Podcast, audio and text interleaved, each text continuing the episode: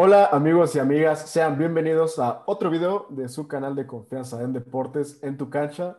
El día de hoy con otra edición de la gustada sección El Vaso Rojo. Y desgraciadamente con un tema que ya hemos tocado anteriormente, desgraciadamente para los chivarmanos, ¿no? ¿Qué está pasando con el rebaño sagrado del Guadalajara? Eh, la aparente salida de Bucetich del equipo. Y, bueno, vamos a dialogar lo que salga. Antes que nada, quiero presentar a pues, la familia de, este canal. Miguel, ¿cómo estamos? Hola, un saludo a todos. Un saludo, Miguel. Y Julio Divela, ¿cómo estás? Hola a todos, bienvenidos. Muy bien, ahora sí, sin más que decir, empecemos con el vaso rojo.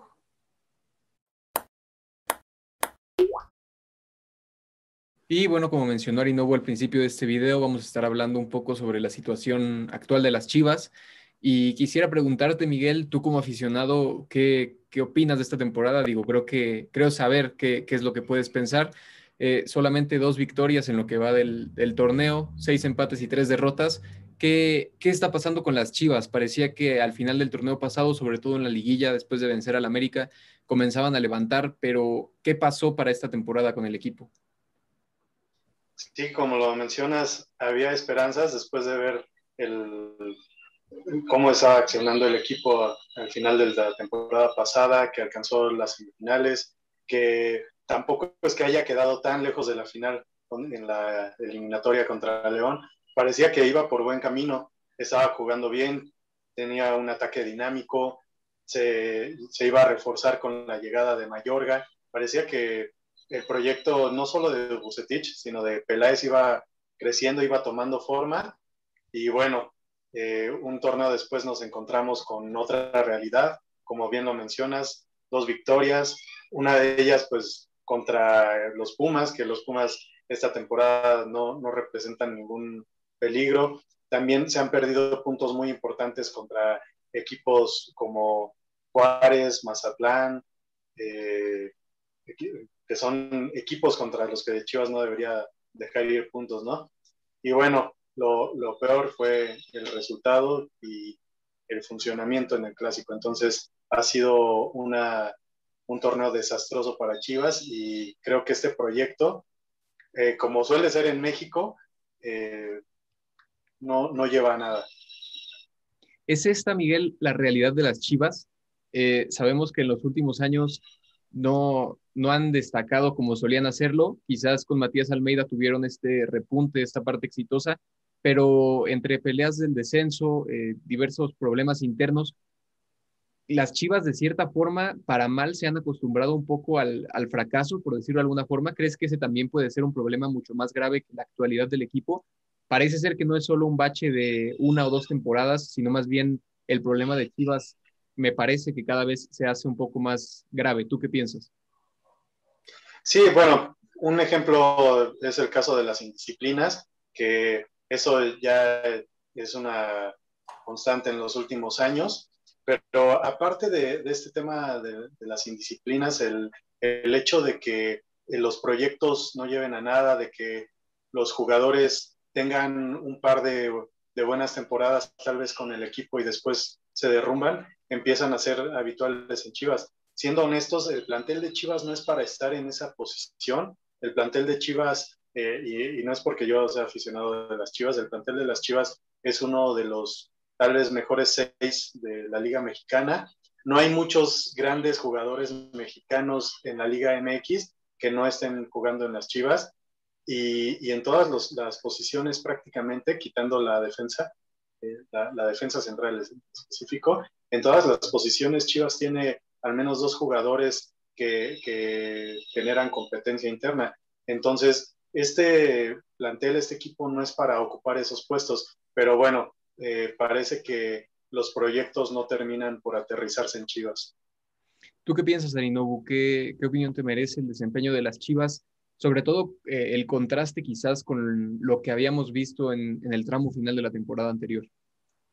Yo de igual manera concuerdo con Miguel. Creo que la razón principal por, por, la cual la situación está así de mal eh, es el vestidor. Se tiene un vestidor ya quebrado, roto, no se tiene una buena relación Bucetich jugadores, jugadores Bucetich. Eh, y pues creo que a pesar de que se han tomado medidas con eso de las indisciplinas, eh, desde mi punto de vista y como yo lo veo, los jugadores no tienen un, pues un compromiso real con el equipo, con la institución. El mismo Bucetich lo dijo, eh, es como si no, si no entendieran en la institución que están. Eh, creo yo que ese es el, el problema principal, el, el, piquetito, si lo podríamos llamar. Em, de ahí en fuera, creo que Bucetich pues está haciendo lo que puede con lo que tiene. También ya se ha dicho eh, que la forma de entrenar no le está gustando mucho a las Chivas, pero pues, dime, cómo puedes entrenar si los jugadores tampoco están dando todo su potencial. Digo, se les está pagando por algo que deberían de hacer y ni siquiera se les ve el compromiso. Y, y pues es algo triste, la verdad. Creo que al final del torneo pasado y no me, lo, no, no me puedes dejar mentir, Miguel, se estaban eh, ilusionando mucho las, las chivas, para, que nos entiendan un poquito los del Cruz Azul, ¿no? Así se siente la, la ilusión. Pero sí, es, es, algo, es algo triste. Igual concuerdo con Miguel, no es un mal plantel, pero podría, podría ser un, un mejor plantel si mentalmente se, pues, no sé, se mejora en ese aspecto. Miguel, ¿tú por qué crees que Chivas hoy por hoy no tiene a los mejores mexicanos de la liga? Creo que hay equipos como el América, por ejemplo, que a pesar de no tener una apuesta total por mexicanos, está teniendo mejores futbolistas mexicanos. En este momento, evidentemente, no te voy a decir que a lo mejor Henry Martín sea el mejor delantero mexicano de la historia, pero hoy por hoy es mejor que las opciones que tiene Chivas en la ofensiva. Y me llama la atención el caso de JJ Macías, por ejemplo me parece, no sé qué pienses tú, que él se perdió un poco en, esta parte de la posible salida a Europa, quizás se dejó llevar un poco por ese tema y quizás perdió un poco el, foco en su actualidad y, en lo que representaba estar en Chivas en este momento. ¿Tú qué piensas? Bueno, ahí no coincido contigo. Eh, creo que, o sea, en, posiciones específicas como en la defensa, no tiene a los mejores. Irán Mier sí es un gran central, pero necesita otro buen acompañante. Las otras opciones que hay en defensa sí son muy malas. Eh, en el medio campo, eh, después pasando la línea de la contención, creo que Chivas tiene futbolistas muy dinámicos y muy buenos. Y en el ataque, creo que Macías, sin duda, es un jugador más peligroso que Henry Martin. La diferencia que ha tenido Henry Martin este, este torneo es que tiene buenos acompañantes, es que el equipo es sólido en la media cancha, entonces generan fútbol y le llevan balones. JJ eh, Macías lleva seis goles en este torneo, eh, una, una, cifra bastante alta considerando cómo ha sido el funcionamiento de las Chivas. Pero el problema es que hay jugadores perdidos como Uriel Antuna, como el mismo Angulo que es muy intermitente. Eh, ahora Bucetich se inventa bueno, ya había pasado anteriormente y no solo con él, pero manda a la lateral al Cone Brizuela cuando era el único jugador que estaba generando fútbol en partidos, en, los últimos partidos. Entonces dejó solo a, Macías y un reflejo de ello es que en el partido contra el América estaba peleando los balones pegado a la banda, atrás de medio campo, cuando eh, el, balón estaba por delante de él y, sus mismos compañeros estaban en una, una línea delante de él. Entonces, es un reflejo de que Bucetich tiene al equipo totalmente perdido, que no juega nada.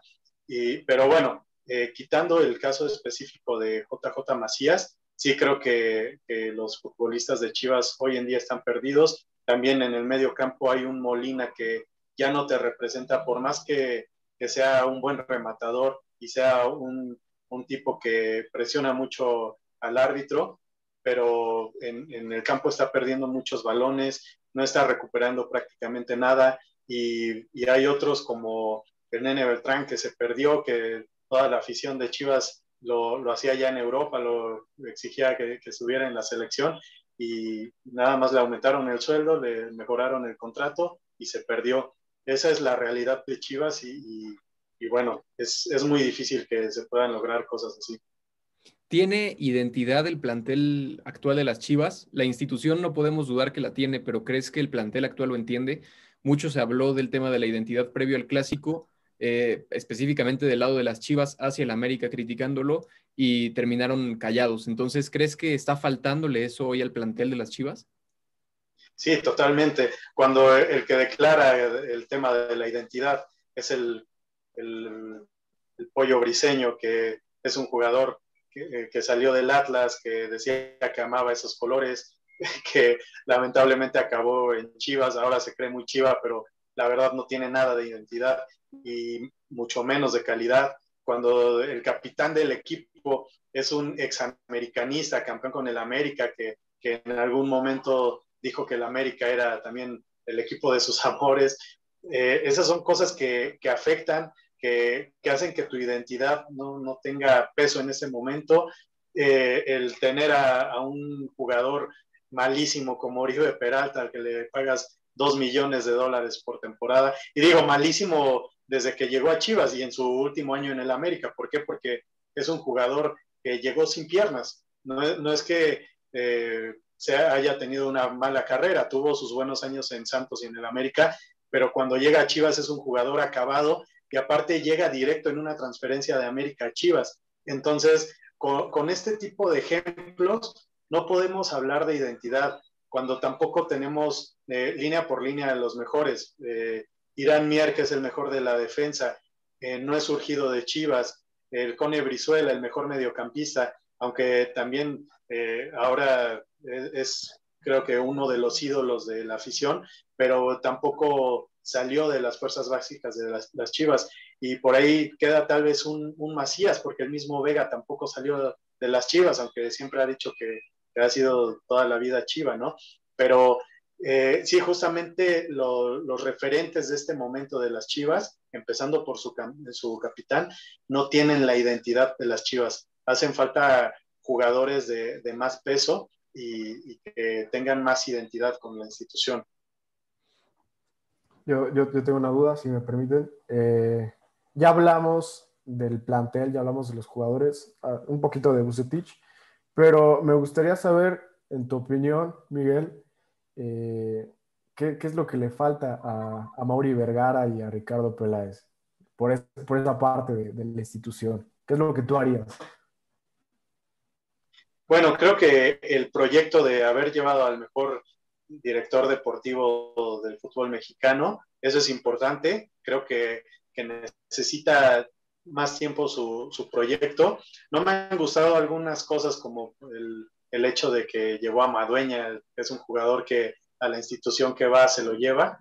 Eso no, no es muy agradable, pero bueno, quitando eso, la verdad es que ha, armado un gran plantel.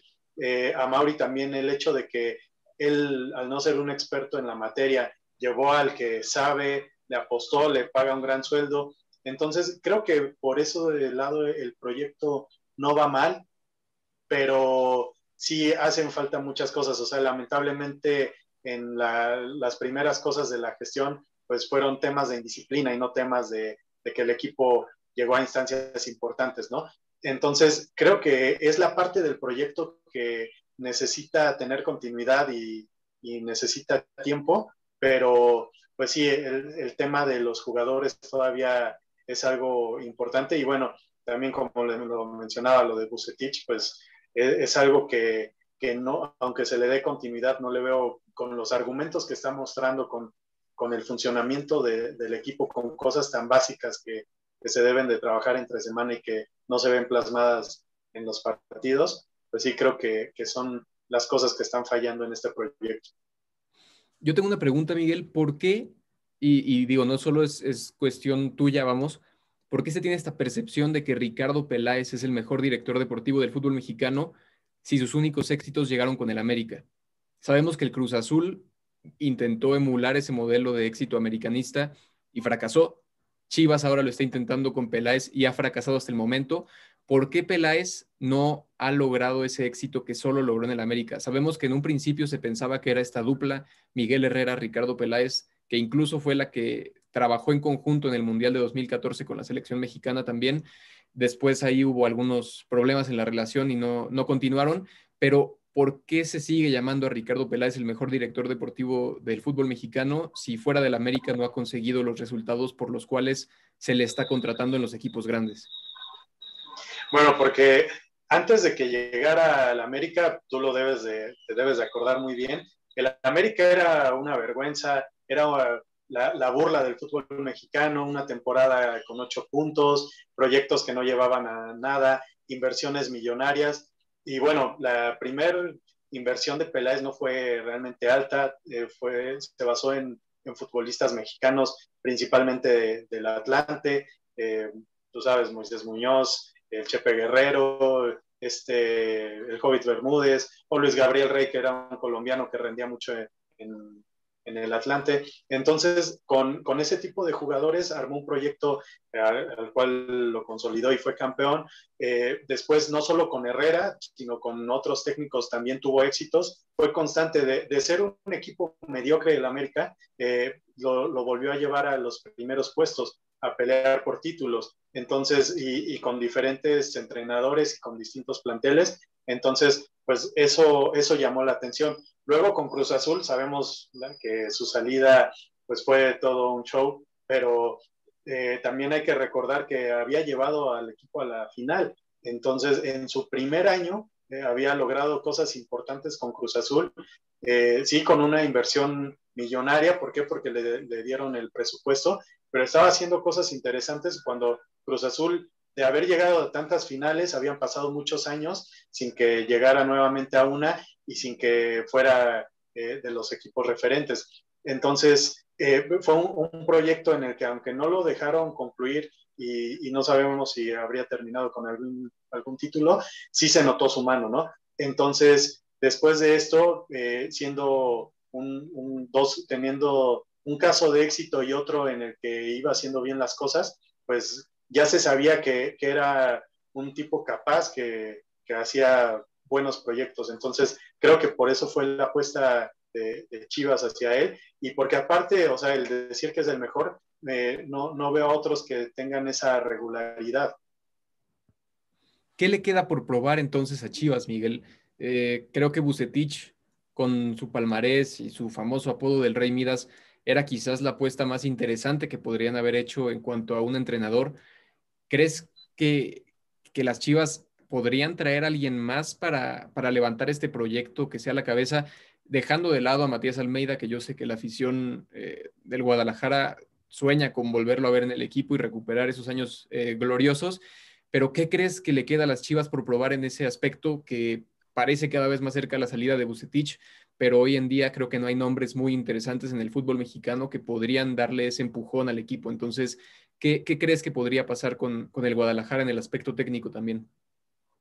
Bueno, eh, yo creo que la apuesta, la siguiente apuesta, porque no veo en el mercado mexicano, se habla de, de, Mohamed, en algún punto ha sonado, que ya es un tipo probado y ha sido campeón en varias ocasiones en el fútbol mexicano.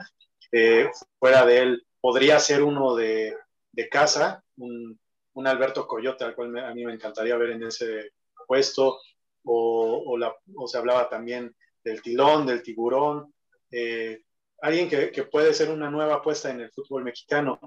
También creo que la, apuesta que a mí me gustaría es Gabriel Omar Heinze, es un gran técnico, eh, es, bueno, es joven como técnico, ha hecho cosas interesantes en Argentina.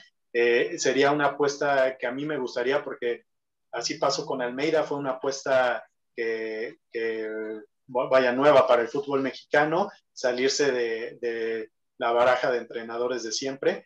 Entonces, son las apuestas que en lo personal a mí me gustaría. La, la de Mohamed es la, que más suena, eh, no es la que a mí más me, agradaría. Y, y, pues e, es eso, apostarle a, un proyecto, alguien que sepa trabajar con los jóvenes. También creo que, así como lo vemos en el fútbol de élite como con José Mourinho, que ya hoy en día lleva muchos años fuera de los equipos de élite después de algunos fracasos. Ya eh, se habla de que no es uno de los técnicos más importantes del momento. ¿Por qué? Porque ya pasó su, su, momento, porque puede que ya sean obsoletas sus formas de entrenar. Entonces creo que eso pasó con, con este Bucetich. Si vemos sus éxitos con Rayados, pues ya tienen una década, más de una década, ¿no? Entonces, tampoco se me hace un, técnico tan ganador o que ya por su nombre fuera dar resultados, porque sus, sus éxitos ya pasaron hace mucho. ¿Cuál dirías tú, Arinobu, que es el camino correcto que deberían seguir las Chivas de ahora en adelante si lo que buscan es mejorar el rumbo no solo para esta temporada, sino a largo plazo también? Yo también pienso, y creo que ya es algo cansado como aficionado del, fútbol mexicano, ver la misma baraja de entrenadores irse con, pues ahora sí que te presto al novio, préstame la novia, es, es algo así, ¿no? Ya queremos algo nuevo, algo innovador. Creo que le serviría a Chivas más o menos el plan que tomó América con Solari, literal, un experimento, pero que le está funcionando a la América. No juegan muy elegante, que digamos, juegan raro desde mi punto de vista, pero les está sirviendo a comparación de, temporadas pasadas. Y creo que es lo que tendrían que hacer. Ya no fijarse por el momento en, en algún entrenador de aquí, local, sino algo extranjero. Algo de Sudamérica, para por algo nuevo, o de donde sea, pero, pero que innove. Pues bueno, muchas gracias por, acompañarnos, Miguel, por, por, platicarnos un poco de cómo vives desde dentro esta parte de las chivas, este momento de las chivas. También a toda la gente que nos está viendo, muchas gracias por ver el video. Si les gustó, ya saben, los invitamos a que le den like y que se suscriban al canal y nos vemos el miércoles con un nuevo video. Adiós.